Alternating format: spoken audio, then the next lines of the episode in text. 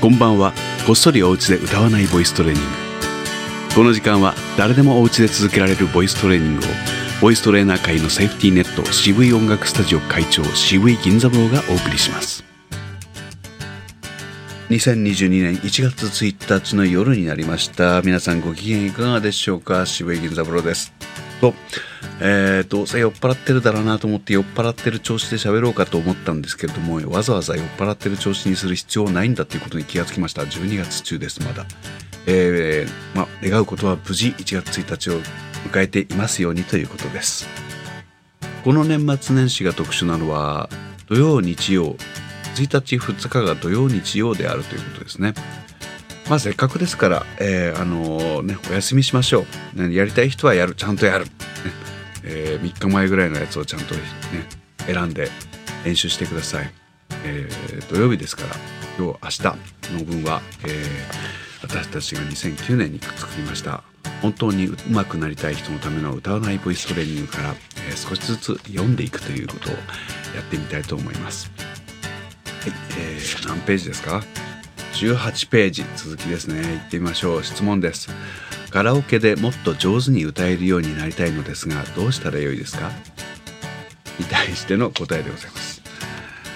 カラオケのマシンの素晴らしいところはマイクおよびエコー機能がついているところです。これを有効に使うことが前提です。最低限歌の音程を外さないこと。それからマイクという入力装置に入りやすい声を出すこと。これで随分と上手に聞こえることでしょう。エコー機能とは声に響きを機械的に足すものと考えてください。よくある例でお風呂場で歌うとうまく聞こえるというものがあります。狭いお風呂場では声がよく響きやすい状態にあります。このことからも響きという要素は良い声に欠かせないものであると言えます。つまり発声時に響きが足りなくともエコー機能で響きをうまく得ることができて上手に聞こえるというわけです。もちろんマイクがしっかりと声を拾わなければこの機能も意味がありません。マイクの使い方はもちろんマイクにしっかりと声を乗せてあげることが大事なのは言うまでもありません。ボイストレーニングにおける良い声というものは機械的に足すことなく響きのある声そしてマイクに向かってしっかり乗せられる安定した発声と言えます。はい、え、これを書いた時もですね、え、これまあおそらく私ではなく吉岡君が担当して書いていると思うんですけれどもうまいこと言うなと思ったんですよね。これ読んでみるとですねあの上手に歌うようにはどうしたらいいかって言ったらえマイクにうまく声を乗せてつまり入力をちゃんとやってあげてエコーかけろって言ってるだけなんですね。えつまりボイストレーニングとは関係ねえじゃねえかっていうところなんですよ。んだな。ね。あのボイストレーニングにおいて響きのある声を作るっていう点はあるんですけれども、えー、それイコールカラオケで上手になると、えー、言ってしまってもいいけれども、えー、上手に歌えるようになりたいのですがって言ったらもうこれで機械使えっていうのが正解なんですね。というですね割と斜めから直球で斜めから直球で切り捨てるみたいな感じの、えー、ことも書いています、えー、きちんと体を作って、えー、声を作ってあげるだけでまああのうまい下手っていうよりも自分が気持ちいいっていう状態になりますから、えー、そこを追求する方が人間幸せになれるんではなかろうかというと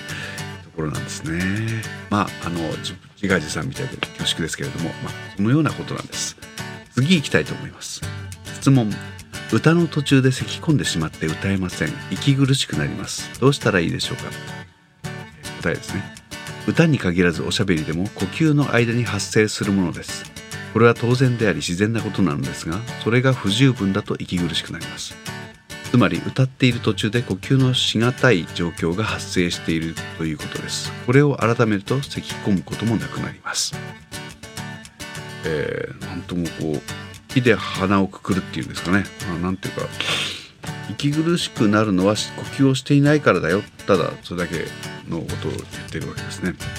えー、まあ、えー、回答に一応なってるんですけどこういうよくある質問っていうのは本当にあってですね実際にあった質問ばかりを並べているので、えー、それにちゃんと答えているっていう形ですけれどもものによってはこのように、えー、なんかあまり優しくない質問、え、回答になっているんですけどまあまあ限られたスペースで答えるにはこういうことになるわけです。えー、今日は1月1日流行る1月1日ですけれども、えー、2009年の本から、えー、紹介させていただきました。続きまた明日やりますので、えー、お時間のある方どうぞ。おやすみなさい。